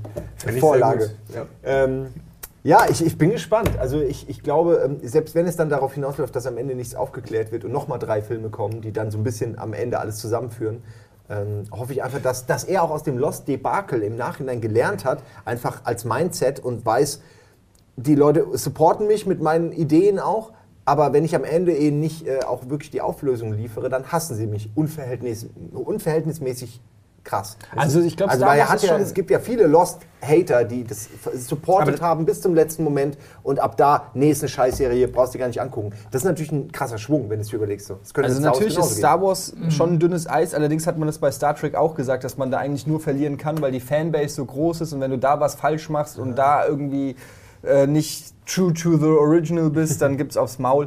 Ja, von mir gab es auch aufs Maul. Aber wollte ich dann nur mal sagen. Ja, zu aber wie gesagt, trotzdem weltweit war das schon relativ nach- erfolgreich. Nach den Star Ja, Trek-Filmen Erfolg- kann man doch nur glücklich gewesen sein. Hast du dir denn die letzten überhaupt mal angeguckt? Nein, ich sag ja auch, Die dass- waren es gibt ja auch fürchterlich. äh, ganz viele geile Sachen, die richtig gut sind. Aber das ist, ich meine, jetzt, ich will mich jetzt auch nicht wiederholen und da Naja, jetzt mal okay, wieder ansetzen. du hast aber ja auch die, Punkte. Der, der, ähm, der, der hat geile Sachen gemacht, wie ein Kind, dem du richtig fancy Kleidung anziehst. Aber das wurde nicht das Wesen, des, was das war, wurde nicht mehr, das wurde ist entstellt. Es ist nicht mehr dasselbe. Dazu Weißt muss man aber auch sagen jetzt, äh, dass ich finde, dass die Star Trek Sachen sich schlecht für, fürs Kino eignen. Also gerade diese Ja. ruhigen, philosophischen, Das ist fast schon so, alle laufen in so, sehen aus wie Sofas irgendwie und haben so, weißt du, so warme Farben und gemütliche Klamotten. Und das, das passt, finde ich, alles nicht zu diesem, wir, wir machen Action und, und zerblasen Ja, das irgendwie stimmt, aber Feinde guck mal, im, im All. man hätte sondern auch, du- hast das- recht, das aber wenn man diese bescheuerte Story, ne, die ist völlig so, die, die ist, das Star Trek-Universum ist unfassbar groß, es ist global, es gibt so viele geile Völker und du hast so viele Möglichkeiten, warum machen die, warum nehmen die diese- diesen kleinen Romulaner, diesen Transport und bauen daraus diesen Konflikt? Warum machen die nicht äh, einen Anlauf, dass es einen Krieg gibt zwischen Klingonen und Remulanern, Remulanern, Remuladen, Die darf man nicht zu lange liegen lassen. äh, und, und dann irgendwie stürzt das, diplomatisch wird es halt aufgebaut, stürzt es in den Konflikt und am Ende gibt es mal mit dem ganzen Budget, was die, die hatten früher, bauen die eine gigantische Schlacht aus, aus der, äh, äh, die, die, die Menschheit und die Föderation gegen, äh, was weiß ich, gegen die Klingonen oder was und zeigen mal einen richtig krassen Krieg. Da kannst du ja auch Action ohne Ende verbraten. Stattdessen packen die das in so einen Mit den konstruierten. Scheiß. Ich stell's mir gerade vor, wie es. Ja, hör auf zu lästern. Aber das wäre, das fände ich cool irgendwie. Wenn man das Universum auch in der ganzen Breite ausnutzen würde und sich nicht nur auf so einen Ausschnitt konzentriert, das fand ich irgendwie Ich, doof. ich, ich verstehe die Emotionalität dort auch und äh, die Gedanken würde ich dir da alle nicht absprechen. Ich glaube, es war okay, dass dort ein bisschen auf Nummer sicher gegangen wurde, was den ersten Star Trek Das ist angeht. Nummer sicher. Das, darauf Ähm, das weil gesucht. weil da, da Ja. hing so viel daran, dass sie das erste Mal wieder so viel Geld reingesteckt haben. Jetzt haben sie sich endlich die Möglichkeit erarbeitet und ich glaube, das, das können wir gerne nochmal ausdiskutieren, wenn wir jetzt im Into Darkness Darkness. Im Ne- gerade sagen. Into Darkness, die Trailer, die da sind, ich meine, das ist natürlich jetzt von, von einem Trailer auf den Film zu schließen, ist natürlich gefährlich, dünnes Eis, aber ähm, der Cumberbatch heißt er, ne? Richtig ausgesprochen. Der Bösewicht, äh, der auch ähm, Sherlock Sherlock. Holmes spielt, der, den ich überragend finde als Schauspieler und ich finde es auch geil, dass er den Bösewicht macht, aber wenn das schon wieder so ein von einer Einzelperson getriebenes äh, Motivding ist, dann fuckt mich das jetzt schon wieder Aber ab. ist das nicht so ein, sowas wie, ich kenne mich da nicht aus, aber gibt es unter Drehbuchschreibern, gibt es doch bestimmt dafür Begriffe, d- dass du halt lieber einen Charakter hast, weil man auf den alles projizieren kann, als wenn du sagst, jetzt die Romulaner sind halt die Bösen und dann hast du da irgendwie zehn Ja gut, aber du äh, Generäle. kannst, ja, Verstehst auch, du, es ist vielleicht im Zweiten Weltkrieg brichst du das ja auch runter auf gewisse Persönlichkeiten. Du hast, was weiß ich, du hast auch einen Ja, ja. Hitler, einen Stalin, Churchill und so weiter, die, ne, die für gewisse Dinge stehen. Das kannst du ja theoretisch in diesem Universum Ja, auch aber machen. vielleicht in drei, vier Vor- äh, Star Trek Teilen hast du dann so viele verschiedene Ja, mächtige gucken. Personen. Ich habe halt nur keinen Bock darauf, dass dann wieder ein einzelner Bösewicht äh, quasi, dass der alleine äh, einfach alles kaputt macht und am Ende wird er besiegt und dann ist es vorbei. Weil das ist für mich echt James Bond oder, oder so, das muss ich nicht haben. Das ist, das ist, ich will, dass das Universum in seiner Breite ausgenutzt Also ich, wird. ich, ich würde da das hoffe ich tatsächlich mir für den- Star Wars, weil das ist ein großes Universum. Also Ich würde da tatsächlich den Into Darkness mal abwarten und wie er Ja. sich äußert, ähm, ohne dass wir jetzt dann lange drauf einsteigen müssen. Ich habe gerade das aktuelle Star Trek Erzähl doch Spiel mal kurz ein bisschen. Äh, und ähm, das in, rein qualitativ ist es kein so besonders tolles Spiel, aber ich fand es sehr interessant, dass diese ganze, das ganze Universum, was durch den ersten aufgebaut wurde mit dem Reboot und den neuen Figuren als Charakteren, es hat sich angefühlt wie so eine Zwischen-Star Trek-Staffel, die man noch mal ein bisschen spielen kann. Ein bisschen in diese Philosophie reingegangen, zwar auch sehr, sehr viel Action, aber ich glaube, du wirst viel drumherum bekommen außerhalb der Filme, dass dieses Universum noch mal ein bisschen dann weiter ausgebreitet wird. Ich hoffe immer noch auf irgendwann mal eine neue TV-Serie, die sich im neuen Universum dann dort auch bewegt. Oh die ja, kann dann auch so geil. Also da, da gucke ich mir auch gerne sowas wie, ey, ich war Riesenfan von den späteren Deep Space Nine Staffeln, wo du wirklich eine zusammenhängende Geschichte mit Philosophie, mit Krieg, mit Action, mit Spannung, mit Plot-Twist hattest, die sich über mehrere Staffeln langzieht und sowas Geiles hätte ich wieder gerne. Das kannst du in keinem einzigen Film machen, das kannst du auch in keinem Film-Franchise machen, aber ich hoffe ein bisschen drauf. Ne? Ich hoffe auch, dass durch den Film sowas angestoßen wird, dass es irgendwann wieder losgeht, weil im Ernst die Serie, das bietet immer noch so Also geilen Shit. ich, ich dachte immer Mass Effect. Ne? Ich meine, wir alle haben Mass Effect gespielt, wir alle finden es gut auf die eine oder andere Art. Und für mich hat sich Mass Effect immer so angefühlt, es war ein bisschen so eine andere Vision von Star Trek in Videospielform, weil die hat sich ja auch wirklich mit diesen ganzen Thematiken gerne beschäftigt ne? und auch über, das, über die ganze Serie dort hinaus. Wenn du ein Äquivalent mit Star Trek hättest, was so Videospiele angeht, dann würde ich das Was auch mich gerne bei als Mass Spiel Effect immer gestört hat, waren die vielen Actionballereien. Ich hätte mehr, gern noch ein bisschen mehr mit Alienrassen gelabert. die Schicksale der Alienrassen haben mich sehr interessiert. Äh, sehe ich übrigens genauso. Ich finde auch, dass ähm, äh, Star Trek sich total dafür anbietet, ähm, eine Umsetzung zu bekommen wie, wie Mass Effect. Das ist echt schade, dass so viele Schundspiele lizenziert worden sind mit Star Trek. Anstatt einmal ein richtig geiles Ding zu machen wie Mass Effect, ähm, machen die ständig irgendeinen Scheiß. Das ist Das war ja mit Star Trek Online, war das nicht gut? Das ist Star aber auch Trek ein Online? Online-Game. Ja, es ist ein, erstmal ist es ein MMO, das ist halt eher so durch die. wie ein typisches MMO halt so ist. Ne? Aber. Ähm, Aber ja. sowas würde sich ja eigentlich annehmen. Wir hatten ja damals, als Star Wars Galaxies an, äh, angekündigt war, hatten wir auch Vorstellungen, wie geil es sein muss, irgendwie in dieser Welt, in diesem Universum überall hinfliegen Ja. zu können und alles werden zu können. Und äh, es hat sich aber dann als doch nicht so geil entpuppt. Ja, es sind die Systeme, die du, wie du spielen musst, um Erfolg zu haben. Und Genau. das äh, orientiert sich alles an WoW mittlerweile. Die haben Star Wars Galaxies quasi kaputt gepatcht, äh, so sagen egal, viele Fans. Egal ob, ob Galaxies, egal wie ist jetzt das hier, The Old Republic, habe ich auch nicht allzu lange drin ergeben. Ich glaube, das, was am nächsten kommt, ist vielleicht sowas wie EVE Online, ne, wo du wirklich ein, äh, wirklich Politik und, und solche Sachen dort drin hast, wo aber ein sehr, sehr enger Kreis das nur spielen kann. Da kann ich mich aber auch nicht wirklich drin spielmäßig ergeben. Ich, ich glaube, die Schwierigkeit ist, du musst, brauchst die Einsteigerfreundlichkeit eines WoWs gepaart mit der Komplexität eines EVE Online. Dann hast du, glaube ich, einen Winner. Weil, also bei mir ist es so, mich schreckt sowas dann auch immer, äh, gerade bei MMOs, früher Star Wars Galaxies, weiß ich noch, haben wir bei Giga dann irgendwie gekriegt.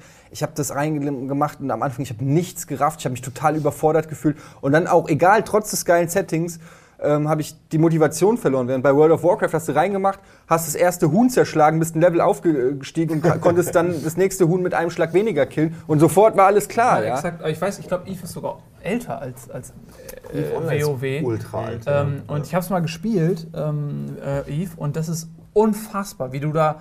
Das ist so komplex und so kompliziert, wie du da reingeschmissen wirst. Du musst erst mal lesen und du musst es lernen. Also es ist wirklich trocken und dröge. Du musst dieses Spiel, du musst dich dazu zwingen, das zu lernen. Und du bist jemand, der Civilization und so ein Kram richtig gerne spielt. Das heißt, du bist schon. ich hatte die, schon durchaus die dran. Bereitschaft, ja. Aber wenn Mhm. du sagst, nee, dann ist es für mich so eher, brauche ich gar Ja, nicht also, anfassen. aber das ist natürlich auch, weil ich habe es auch relativ spät angefangen, nicht als es ganz neu war, sondern ein bisschen später.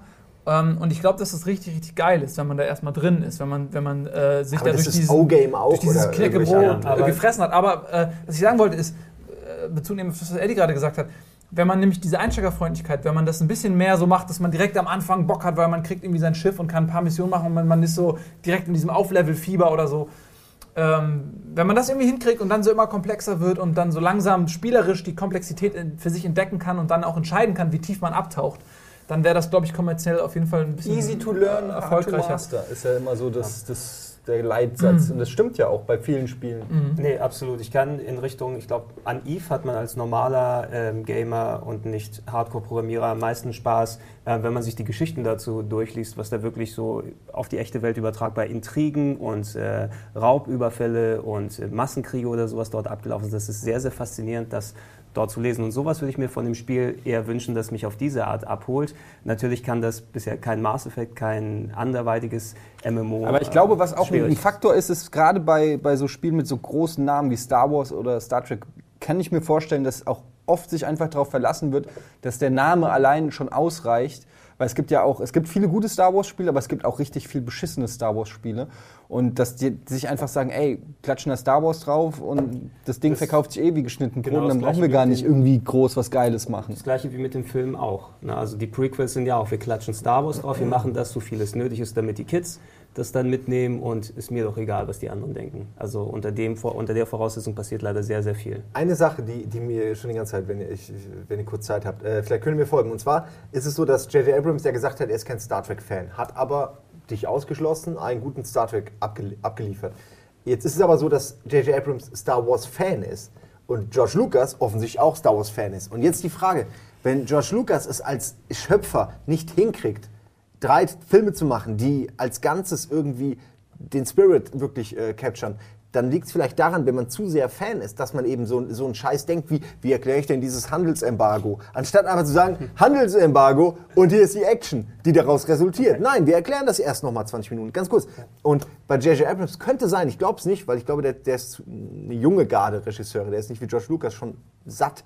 Ähm, aber könnte auch sein, dass der zu sehr Fan ist. Ich glaube- und das dadurch ich glaube, es eben hat nicht zu so- ernst nimmt oder zu sehr äh, Angst hat vor den Fans, die wiederum dann alles erklärt haben wollen und so. Äh, versteht ihr? Ich weiß, was du meinst. Ich glaube, aber es hat nicht unbedingt was mit dem Fan-Sein zu tun, sondern, aber du meinst das Richtige. Ich glaube nämlich, wie sehr man in dieser Materie drinsteckt. Und George Lucas steckte zu sehr in seinem eigenen Kosmos drin, um noch irgendwie ähm, ja, abstrahieren zu können, was für den Zuschauer noch von Nutzen an Informationen ist und was nicht. Der war so, für den waren, hat sich in, der hat sein ganzes Leben in diesem Universum gelebt und Sachen ausgedacht. Der hat ja wirklich, muss man ja wirklich auch mal lobend erwähnen, George Lucas kriegt ja immer nur auf die Fresse, auch zu Recht für Ja, viel Kram, den er gemacht hat, ja. Leider, Aber ja. letztendlich hat der Mann ja eine unfassbare Fantasie an den Tag gelegt und wirklich so viel auch Science Fiction ähm, beeinflusst und auch dann tolles Universum kreiert. Und das muss man einfach auch mal sagen. Bei all, alles, was er falsch gemacht hat, hat er aber auch selber erstmal aufgebaut. Ja? Ähm, und der steckte da so drin, dass er vielleicht wirklich, deshalb ist dieses mit dem Handelsding und so, der steckte da so drinne, der hat gar nicht mehr gerafft, was daran interessant ist oder nicht. Die Frage ist, ob äh, J.J. Abrams auch so tief da drinne steckt oder ob der eher so ist wie wir, ein Fan, der aber trotzdem noch abschätzen kann, zu sagen, okay, ja, ja, das ist interessant, Föderation und, und Blockade, äh, Einsatz, ja. Und dann, so, jetzt wollen wir aber Laserschwerter. Ja, das kann man ja wirklich auch in drei, vier Dialogen kann man sowas ja auch geschickt rüberbringen, dass trotzdem alles klar ist. Und man muss ja nicht diese langen Diskussionen im Parlament oder was das da waren zeigen. Also finde ich, es geht besser. Also ich glaube, meine also erstmal hat er eine denkbar einfache Ausgangsposition, weil sich jeder Star Wars-Fan, und das ist ja die Gruppe, äh, über die wir jetzt reden, die ihn dann anschließend beurteilen wird, äh, sich einig ist, dass äh, Episode 1 äh, nicht cool ist. Und äh, er hat jetzt die Chance, quasi einen zweiten Reboot zu machen und den wird er mit Sicherheit cooler machen. Und dadurch, dass er Fan ist, ähm, ich glaube, der macht sich schon Gedanken und zieht sich auch, äh, holt sich Ratschläge bei den richtigen Leuten. Und wenn er auch noch coole Storywriter hat, wenn ich das lese, Toy Story 3 finde ich überragend. Äh, das ist schon, das, der scheint auch ein ganz gutes Team an seiner Seite zu haben. Also ich bin ganz optimistisch, Ich, was Star ich Wars glaube, was angeht. da ganz kurz, ganz gleich, äh, was, was da halt auch einfach, was man nicht weiß, wie entscheidend der Einfluss von Disney ist und was die sich einfach vorstellen. Das darf man halt auch nicht unterschätzen, weil da sitzt einfach jetzt dieser Riesenkonzern und wenn ich höre, die wollen jedes Jahr einen Film rausbringen und Spin-offs und Serien und Spielzeug und Comics, man weiß eben nicht genau, was die planen. Wollen die wirklich, dass das ein Ding ist, wo die Leute, die Fans, die jetzt Ü30, sage ich mal, sind, die damit als Kinder aufgewachsen sind, zufriedengestellt werden? Oder wollen die, sage ich mal, äh, Zwölfjährige dazu bewegen, in Zukunft wieder auf Star Wars abzugehen? Ähm, wir wünschen uns natürlich alle Letztere, äh, Ersteres, aber ich habe noch meine Zweifel, ob J.J. Abrams wirklich seine Vision verfolgen kann. Auf der anderen Seite habe ich die Hoffnung, dass er es nur deshalb auch angenommen hat, weil sonst er hat schon ein gewisses Standing in Hollywood und er hat genug anderen coolen Shit, gerade mit Star Trek, ähm, Er wo er hätte sagen können, nee, also wenn ich ich werde meinen Ruf nicht zerstören, weil ich jetzt eine Gummibärchen-Version von, von Star Wars abliefere. Das ist eine große Aber, Gefahr auch, ja. Für den Ruf eines Regisseurs ist das natürlich. Also wenn er Kann aufs verkackt, brechen. kann, kann das schon das sind ja auch dann. Ah, nee, er hat nicht einen Vertrag für drei Teile, sondern er hat nur den jetzt. Den, erstmal nur für Episode 7. okay, Ich bin drei jetzt mal gespannt, wie sehr die sich ähneln. Also er hat ja schon eine Handschrift und Star Trek und ähm, äh, Star Wars. Ja, ja, ob jetzt, ähm, ob er bewusst sagt, fuck, ich kann nicht das gleiche Konzept nochmal anwenden auf Star Wars, weil er wusste ja mit Sicherheit noch nicht, dass er Star Wars machen will, als er Star Trek konzeptioniert hat. Aber- und äh, stell dir mal vor, die beiden sind einfach so ähnlich, dass sie sich, weil, weil es einfach der überall Explosionen und Hoth so. ist zum Beispiel schon fertig gerendert aus Star Trek. Kann er direkt Ja, übernehmen? er direkt- Eisplanet. ja. Ein paar nur, drauf. Äh, Spock aus der Höhle kriegen noch irgendwie. Ja, der muss, genau, der will einfach, die stürzt dann ein. Ja, Ja. kurz, um auf äh, deinen Punkt nochmal kurz zurückzukommen, Siro, mit dieser, Ja. äh, wenn ein Re- Regisseur zu nah an dem Thema dran ist oder Fan ist, ich glaube, es gibt das gute Gegenbeispiel. Ähm, wie ist der Regisseur von X-Men und X-Men 2? Brian Singer? Brian Singer, genau. Der hat ja extra auf äh, X-Men 3 oder X-Men The Last Stand dann verzichtet, den zu machen, um sein äh, Passionsprojekt dann äh, fertigzustellen, Superman Returns. Ne? Und der hat sich dann eben wirklich so intensiv auseinandergesetzt, weil er so Fan der Filme gewesen ist. Nee, ich muss die Geschichte so erzählen und dann gibt es das Opening und dann packen wir das rein. Und letzten Endes ist ja kein guter Film dabei raus geworden. Oder tue ich jetzt jemandem Unrecht als größten Ja. Superman Returns-Fan hier? Ich habe den nicht Ja. mal gesehen. Ich freue mich auf den nächsten jetzt. Genau, ich freue mich. Aber, aber der war ja scheinbar nicht Ich so freue mich auch riesig, trotz eben Zack Snyder, wo ich kein Fan von Watchmen und so weiter bin, aber der Trailer hat es mir bisher eigentlich ganz angetan von Ich äh, habe Man nur of gehört, Steel. der soll richtig, richtig krass Ich will- werden. ich will- Anderes mich da- Thema, anderes Ja, Thema. anderes Ja, Thema. ich will mich da sehr darauf freuen, aber das Paradebeispiel eben dieser äh, Brian Singer war eben sehr, sehr nah dran an der Superman-Thematik und hat daraus resultiert, dass ihm keiner mehr dazwischen gesprochen hat. Ja, ja, du hast ja alles richtig gemacht mit X-Men, mach mal, was du denkst. Und da ist so eine Gurke bei rumgekommen.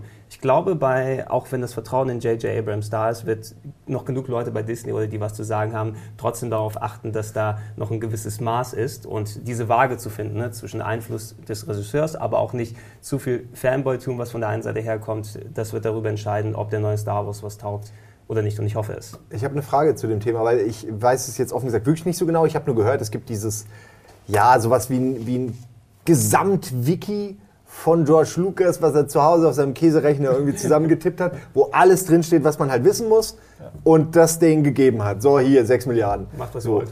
Genau, macht damit, was ihr wollt. Und er ist natürlich weiter beratend tätig. Das heißt, wenn jemand fragt, ey, welche Farbe haben nochmal die Wookies, äh, dann weiß der... Ist das so äh, wie der, wie der neue Papst oder sozusagen? Ne? Der, Lila alte, und rot. Der, der alte Lukas-Papst kommt kurz rein und guckt, ob die das richtig machen. Ja, ja, ich hätte es anders gemacht, aber macht Ah, ist ja euer Ding. ne? ich geh raus. Ja, ja, das stimmt, aber dieses, dieses, äh, diesen Almanach zu allem, Genau, was Almanach. äh, Star Wars ist. Meine den Frage gibt's wohl dazu, wirklich, ja. das ist ja wohl, also dieser Almanach und natürlich die Rechte ist in quasi, das, das ist der Verhandlungswert für diesen enormen, für diese enorme Geldsumme. Und ähm, die wären doch doof, wenn sie jetzt sagen würden, ah, George, deine Story für sieben bis neun, ah, die machen wir anders. und ich frage mich schon irgendwie, ähm, also weil, wer- werden die jetzt die fertige Story nehmen? Die sagen zwar, sie werden die, die bekannte Story nicht verwursten.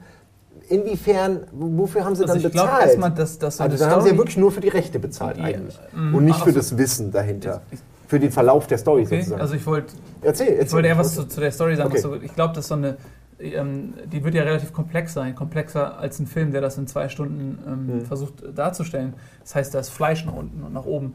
Und wie du dann den Fokus legst, also bei, Beispiel Episode 1, diese unfassbar lange Sequenz mit, dieser, mit dem Handelsembargo, ja, Ja. das kannst du ja auch, die Story kann ja dieselbe sein, aber du kürzt halt diesen Bereich knallhart ein. Und das ist Und machst du für einen anderen so, das meine ich Okay, mit Fleisch ja, äh, nach oben und unten. Also die, ne, das, ist- wie die das dann interpretieren und worauf sie den Fokus legen, das kann man ja dann immer noch entscheiden. So.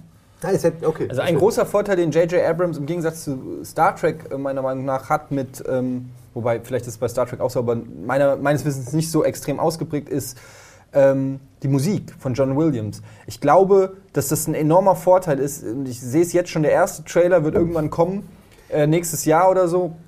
Und man hört nur ne, ne, ne, ne, ne, ne, ne. Und alle kriegen sofort Gänsehaut. Ich Du krieg jetzt gerade Gänsehaut siehst von deinen beschissenen- Ja, du kriegst einfach nur zwei Sonnen zu sehen, hörst irgendwie ein Laserschwert 99 oder hörst irgendeine epische Stimme. Luke, it's your destiny. Und die Musik. Und schon, ich krieg selber Gänsehaut. Guck dir das an. Ey. Das hast dich Ja, selbst aber das erregt. ist. Ja, hier. Sieht man das? Na, jetzt. Ja, nicht. Ja, ja, doch, du hast ja schon. auch kaum Haare. Ja, doch, ich sehe es. Ich beweise es. Ich will nicht Ähm, anfassen, aber. Doch, fass bitte an. Nee.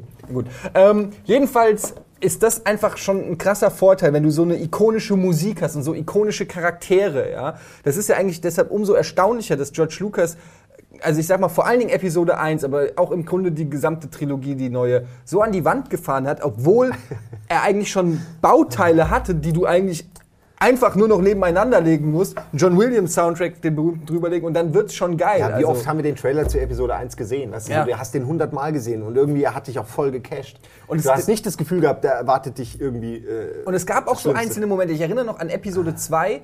Die, le- ich weiß nicht, ob ihr das noch im Kopf habt. Die letzte Szene, wo diese Sch die äh, Schiffe der Klonarmee so in die Luft gehen und man sieht, dass die so schon so leicht Dreiecksform haben, so ein bisschen wie bei. Da geht's hin, ja. so wie bei äh, Vorläufer sozusagen. genau wie Sternzerstörer irgendwie dann mal aussehen Ja. und die gehen so langsam hoch und die Kamera zoomt so rüber und du siehst diese Klonarmee und du siehst Palpatine irgendwie ich weiß jetzt nicht mehr genau die Reihenfolge nagel ich mich nicht drauf fest eine Weile her aber ich weiß noch wie ich im Kino saß und diese Musik geht und die, du siehst diese Raumschiffe hochgehen und ich habe richtig Gänsehaut gekriegt weil ich gedacht habe Boah, ja, Alter, das ist original, jetzt beginnt der ganze Scheiß. Und exakt das gleiche wie bei Darth Maul. Ich hatte total vergessen, wie kacke eigentlich der gesamte Film war, nur aufgrund einer so einer ikonischen Szene. Ja, da, hat, Star Wars natürlich absolut den Vorteil, dass so kleine Reize schon ausreichen, Ja. um dieses, dieses Gefühl zu erzeugen. Und ich bin in jeden neuen Star Wars Prequel-Film, in jede neue Serie oder Spiel Mit oder sowas Vorfreude. rein, mit Vorfreude, Ja. obwohl ich eigentlich gebranntes Kind sein sollte. Ach, jetzt Ja. wird es ja besser. Oh, Genau. Epi Episode 3 soll jetzt der richtig gute sein. Ne? Ey, ich, der, ich fand, die wurden aber auch war. besser. Also ich meine, die, die innerhalb wurden die wirklich deutlich besser. Der zweite war deutlich besser als der Schön, erste. ja, aber es ist aber so. wieder, ne? Es ist nicht schönreden, man kann ja auch eine Sache innerhalb, wenn du nur drei Geschmacksrichtungen hast, kannst du sagen, welche dir davon am Genau. besten ist. Wenn du die Ultra ganze Welt an Geschmäckern hast. Und total schlecht. Ich fand, wie gesagt, der dritte ist auch der beste so. Aber auch Ist der er dritte, auch. ich finde auch, ich, wir haben das schon tausendmal gesagt, ich finde Hayden Christensen war einfach der, Der, größte. der beste von den neuen, meinst Äh, du? ja. Ja, ja. Nein, ich finde, Hayden du- Christensen ist aber auch einfach ein furchtbarer Schauspieler, der, der das null captured, die Rolle, der mich null mitreißt. Ich finde auch, äh, ich finde alle Schauspieler Ja, nicht so. ohne- gut. ich finde wirklich niemanden richtig gut in diesem. Oh- Ohne da in die Tiefe zu gehen. Ist egal, wen du ich nimmst. glaube, CGI Yoda, Qigong, Kaigong, oder wie der heißt. Du hast aber auch wirklich Alle gute. Schauspieler gehabt, wie Natalie Portman, wie Ewan McGregor, die einfach nur scheiße äh, Regie mit denen Was wohl wurde, auch ne? daran liegt, dass man im Green halt irgendwie, Ja, ey, man muss es können oder nicht. Ja, und ich, da hoffe ich auch auf Sets, auf echte Sets von J.J. Abrams. Aber auf nicht nur- irgendwie nicht nur Sets. Dieses echte. sondern ich glaube, es hängt auch schon wirklich da, also ein guter Regisseur, also natürlich brauchst du immer erstmal ein gutes Drehbuch und du brauchst gute Da- Darsteller, aber keiner wird bezweifeln, dass Ewan McGregor, Natalie Portman und Liam Ne- Neeson sind gute Schauspieler. Ja, das klar, haben sie bewiesen. Nur. George Lucas ist einfach kein guter Regisseur. Der ist ein guter Geschichtenerfinder vielleicht, ja. Aber Empire Strikes Back, Return of the Jedi, das sind, da, da hat er nicht Regie geführt. Das muss man einfach sich immer wieder vor Augen führen, dass, ähm, dass George Lucas ähm, plötzlich irgendwann größenwahnsinnig wurde und gesagt hat, ach, ich kann es besser als alle anderen und Regie geführt hat. Und ich glaube, das war so ein bisschen das Problem. Wenn er vielleicht wirklich, als, vielleicht ist das jetzt das Geheimnis des Erfolgs, dass er wieder nur als beratendes Element da ist und ein richtig talentierter, ob das jetzt J.J. Abrams wirklich ist, sei mal Also der ist doch schon talentiert, Leute. Was ihr hier sagt, das ist einer der Top 10 Regisseure. Also, was ihr, ihr könnt mir andere nennen, aber also. Er hat noch ist keinen richtigen Knaller abgeliefert. Aber ey, wie oft ich bei Lost am Heulen war, wie oft ich, der, der hat in mir schon genug Ja, Emotionen so ausgelöst. scheiße war. Aber zum Beispiel, Beispiel, äh, Steven Spielberg sollte ja eigentlich quasi, munkelt man ja, die Episode neuen Teile sechs. kriegen. Ja. Nee, Episode 6 sollte auch ursprünglich mal drin, Ja? ne? Hatte aber Äh, keine Ach so, Zeit okay, das war ja auch noch eine andere, genau, da waren die ja noch viel enger, ja, aber es hieß Steven ja dann auch Spielberg hat bei ja den J.J. Abrams vorgeschlagen. Er hat Äh, gesagt, hier, ja, aber, es ist auch Respekt natürlich vor George Lucas. Wahrscheinlich weiß er, der wird mir dann die ganze Zeit reinreden und er will es an jemanden abgeben oder wollte es an jemanden abgeben, der dann wirklich äh, vielleicht sich durchsetzen kann, auch gegen George Lucas. Aber vielleicht braucht er genau das, so einen widerborstigen Widerpart, der ihm sagt, nee George, ich mache das aber so, trotzdem danke für deinen Input. Die Idee finde ich aber weiterhin gut und nehmen sie auch. Okay, aber eben nicht alles so wie er. Weißt du, die anderen, eine Se- eine Sekunde, die anderen haben ihn halt auch hofiert. Der saß da auf seiner Lucasfilm Ranch, er hat einfach gesagt, Symptomatisch ist dieses eine Bild vom Making of, wo er hinkommt und sieht hier schon animierte, gerenderte Fahrzeuge, Vehikel und sagt, oh, da muss ich mal langsam mit dem Drehbuch anfangen. Da möchtest du rein und die wirklich würgen, ja? So ein Arschloch. Also, Entschuldigung, nein, ist ein super netter Kerl, alles toll. Aber in dem Moment denke ich mir so, du, du hast deine eigene Sache nicht kapiert, so irgendwie.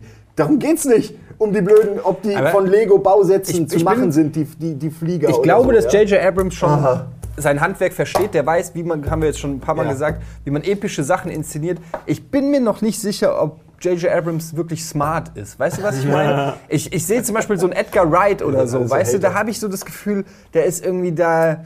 Der macht oder ein Tarantino oder so, da habe ich das Gefühl, so, ah, der ist smart. Aber bei J.J. Abrams habe ich das Gefühl, er ist so ein bisschen der Highschool-Jock, der geile Effekte und Bam und der kriegt noch gleichzeitig den Sohn und das Raumschiff fliegt rein und die Bam und Bam und ah, so, der kommt mir so ein bisschen. Das ist Etienne's uh, One-Minute-Pitch übrigens für Ja. die nächsten Star Wars. Nein, das ist, das ist die Charakterisierung von J.J. Abrams. Knack, bam, Würdest du bam. ihn als Michael Bay der Nerds bezeichnen oder wie? Ja, er geht auf, er ist natürlich ein bisschen jünger und ein bisschen mehr auf Augenhöhe, aber für mich ist er, ist er wirklich noch nicht an dem Punkt, wo ich sage, es ist einer der großen Regisseure Hollywoods. Also dafür ist er einfach, dafür hat er auch noch nicht Genau, großartiges das stimmt. aber so. Potenzial ist da und er hat ja schon auch was gemacht. Also er hat, er hat ein Niveau, wo er zumindest nicht zu viel in die Tiefe dann rausreicht, aber er hat auch noch nicht diese ganz hohen Ja, er kann gute Das auch. Blockbuster-Sachen, aber Ja, Blockbuster aber er sind kann- nicht smart. Ja, also das, ich, ich finde es auch, das, ist, das eine Handwerk ist es, es visuell geil umzusetzen, es geil aussehen zu lassen. Und das andere Handwerk ist, eine geile Story zu Das, erzählen und dahinter geile steckt, ja. Charaktere zu schmieden. Äh, solche Sachen. Also ich meine, er- wenn er der Pate macht, dann kann er ja auch nicht permanent mit Explosionen oder so arbeiten. Ähm, da bin ich auch gespannt. Weißt du, das, das ist ja auch so ein bisschen meine Kritik an Star Trek, dass das halt mir zu plump ist. Für ein eigentlich storygetriebenes Franchise war mir das zu viel Action und zu wenig Gehirn. Ja, äh, J.J. Abrams ist so ein Regisseur und das war auch bei Lost im Prinzip letztendlich das. Ich will gar nicht wieder die Lost-Debatte, aber es ist wirklich so, dass er, er kann so einen Effekt erzeugen, dass du denkst, wow. Und wenn du aber dann fragst, okay, aber was steckt hinter diesem Wow, da steckt dann immer nichts hinter. Und das war bei Alias habe ich nicht gesehen, aber ansonsten alles, was ich von ihm gesehen habe, war so. Das war bei Mission Impossible so, es war bei Lost so, es war bei Super 8 so, es war bei Cloverfield so und es war bei Star Trek so. Ähm, deshalb, ich, ich freue mich auf den Into Darkness, weil der Trailer mich geflasht hat und ich Bock immer habe auf äh, Endzeit-Szenarien, irgendwie Weltzerstört, Dings, bla. Aber noch hat er mich nicht überzeugt, dass er ein super smarter Regisseur ist. Aber weil du gerade Tarantino erwähnt hast, also es gibt ja diese Spin-offs und es wird ja noch klar sein, dass die Spin-offs natürlich auch an andere Regisseure Tarantino, geben. Star Wars. Nee, welchen Charakter hättest du gerne von Tarantino als Spin-off? Äh, Yoda, äh, Han Solo oder Boba Fett? Also ist ja klar, Boba Wie, kann ich jetzt würde nur besser zwischen passen. den drei wählen, Ja, also oder was? Ich nehme an, dass es diese drei werden, deswegen gebe ich dir diese drei zur Auswahl. Ich weiß es nicht. Zwei sind ja Also bestätigt. Han Han Solo Solo und Boba Fett ist bestätigt. Han Solo hat auf jeden Fall schon Potenzial. Also der war ja quasi Schmuggler, er war ja irgendwie Aber der ist nicht böse ein genug. Krimineller. Naja, er hat. Er, Die Shot hat first. geschossen. Ja. Ja, aber das war ja äh, Greedo halt. Das ist ja auch ein böses äh, Alienschwein gewesen. Also ich glaube schon, dass, also, dass der Potenzial hat, Han Solo auf jeden Fall. Nee, ihr würdet nicht Boba Fett sagen, obwohl Also, es doch gangstermäßig, ja. bösewichtmäßig mehr gibt. Christoph Waltz als Boba Fett. Ja, und, und, und spricht, hat immer die Maske auf, spricht kein einziges Wort im Film. Das wäre Ja. toll.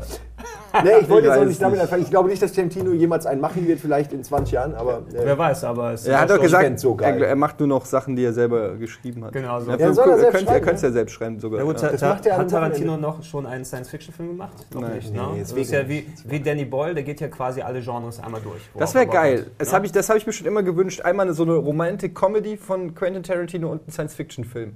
Eigentlich will ich jedes Genre einmal von Tarantino sehen, aber An Tarantino Cypher hätte ich auch sehr, sehr viel Bock. Äh, was wäre denn noch nur ein Crossover? Also ich überlebe bin jetzt bei den, bei den äh, Crossover Ja, so quasi welcher Regisseur mit welchem Charakter als Spin-Off. Weil es bringt ja nichts über Teile 8, 9 zu reden, wenn wir noch nicht mal wissen, was die Story von, von 7 sein so ein wird. richtig episches Aber The, ich meine, The Young Emperor, Han Solo The Emperor von Steven Spielberg.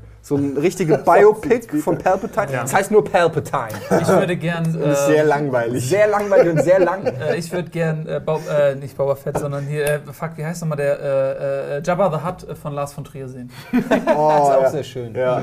Aber ich Am besten auch so Dogma-mäßig gefilmt. so. schwarz-weiß und immer Sechs Stunden lang. Ja, und keine Effekte. Ähm, ich würde gerne einen ähm, animierten Pixar-Film von Brad Bird mit C3PO und R2D2 sehen. Kriegst du. Brad Bird war jetzt nochmal, Moment, Äh? Iron Nee. Giant und Mission Impossible 4. Okay. Und äh, Incredibles. Oh, auch sehr gut. Äh, Zwei von drei sind gut. Was? Was würdest Iron du Incredibles Du musst selber noch was sagen, Simon. Echt? Ähm, The Incredibles ist kein guter Pixar-Film. Er ist der, sch- einer der schlechtesten mit Jetzt- Cars. Ähm, ich, ja, ich hatte doch schon Tarantino genannt. Ach so, du hattest ja, in eine Frage formuliert. Nicht, ja, ich hab, wollte eure Meinung wissen. Ich fand es interessant. Ähm, Okay. äh, Ich wüsste jetzt nicht, ganz ehrlich, ich, ich, finde, ähm, also ich habe mir halt, wie gesagt, Yoda und, und Han Solo und Boba Fett aufgeschrieben. Ich, ich weiß nicht, ich finde Christopher Nolan, obwohl er meiner Ansicht nach mit, mit ähm, äh, Dark Knight Rises äh, all mein Prestige wieder verblasen hat, ähm, glaube ich, er könnte einen sehr guten Star Wars, aber eher so einen Spin-off machen. Ich finde, der ist kein Trilogiemann, muss ich jetzt nach Batman insgesamt wirklich Nolan, sagen. Nolan würde machen, Entschuldigung, Begins Yoda. Begins Yoda. Ja, ich verstehe, der Begins der- Yoda. der- Entschuldigung, ich musste Ja. Mit voll diesen Ey, daneben aber voll, ganz kurz, Yoda wäre auch für fünf Filme genug, weil der nämlich 800.000 Jahre alt ist. Ne, 800 nur. Ja. Aber verstehst du, da könnte Aber man ein leider nicht cool. richtig lang. Äh, sorry, ich finde ihn einfach und nicht cool. cool. Nee, auch die Kämpfe mit ihm, ich nehme sie ihm einfach nicht ab. Ja, aber das war ja auch George Lucas. Das war Ja. ja George Lucas lässt kämpfen. Und äh, vielleicht würde es Nolan. Er ist einfach zu klein dafür. Er ist. Entschuldigung, du bist. er muss nein, aber Yoda muss springen, um jemanden zu treffen. Nein, der säbelt denen die Beine ab und dann sind die nämlich auf Augenhöhe. So läuft das, der Scheiß. Aber das kommt er nicht machen wegen den Kindern. Weil zu viele Körperteile schon verloren Oder, gegangen sind. weißt du, wie wir es machen? Und das schicken wir ein. Yoda, die Adventures von Yoda, die spielen einfach in einem Land, wo alle viel kleiner sind als er. Der hat den Heimatplaneten. Yoda- Ein, Heim, der ja, ein Zwerge. Heimatplaneten. Und was viele nicht wissen, ist, dass Yoda eigentlich in, seiner, in seinem Heimatplaneten Basketball, professioneller Basketballspieler war und deshalb zu einem der größten. Ähm, wie, wie heißt eigentlich die Rasse von Yoda? Wer weiß es? Die, Alter. Wir, ähm, Das ist ja voll, voll hart. Weiß keiner, oder? Gungans waren die anderen, ne? Oh, Gungans sind von das- dir bin ich ein bisschen enttäuscht. Ich hab- Ratgeber. ich hab keine Ahnung. Ja, weiß man überhaupt? die- Natürlich weiß man die Rasse. Äh? Und den Heimatplaneten. Gremlins, danke. Ja. das war ein Danke. Gremlin. Ja, stimmt, ähm, okay. Haben wir das auch geklärt? Ja, damit kommen wir jetzt zum Ende ähm, dieser wunderschönen. Ja, ähm, die Regie hat schon vor zehn Minuten äh, drei gegangen. Minuten angezeigt. Wer ist in der Regie? George Lucas? oder was? ja, echt? Das würde erklären, warum die Folge heute so furchtbar war. Nein. Ja, ist ja auch, wir haben ja auch einen Prequel gerade besprochen hier. Also. Das ist der Prequel Daily. Almost, almost yesterday. Almost du, quickly, äh, hättest du den hier verkniffen, wärst du hier mit einer echt guten Haltungsnote Mit der Hohen ja, Haupt rausgegangen. wärst du rausgekommen, aber nein. Nein, Ja. ich, ich muss das nochmal vergeigen. Liebe Leute, das war's mit Almost Daily zum Thema äh, Star Wars. Wir, äh, eigentlich können wir uns schon festlegen, dass wir uns bald wieder zum Thema Star Wars treffen, sobald wieder neue Fakten ähm, Und Star. Trek, wenn der neue Film, was zuerst Genau. sein wird. Wir müssen immer einen Star Trek Podcast ohne Ede auch mal. Gerne. Oder du, oder du bist dabei und vergibst dann so, so äh, du bist einfach nur dabei. Das fände ich auch lustig. Ja, das gucken wir mal. Aber wir, wir haben so viel noch zu bereden über Star Trek. Ganz, absolut. ganz viel. Jede So, Menge. äh, das war's mit Almost Daily. Bis in einem Jahr. Tschüss.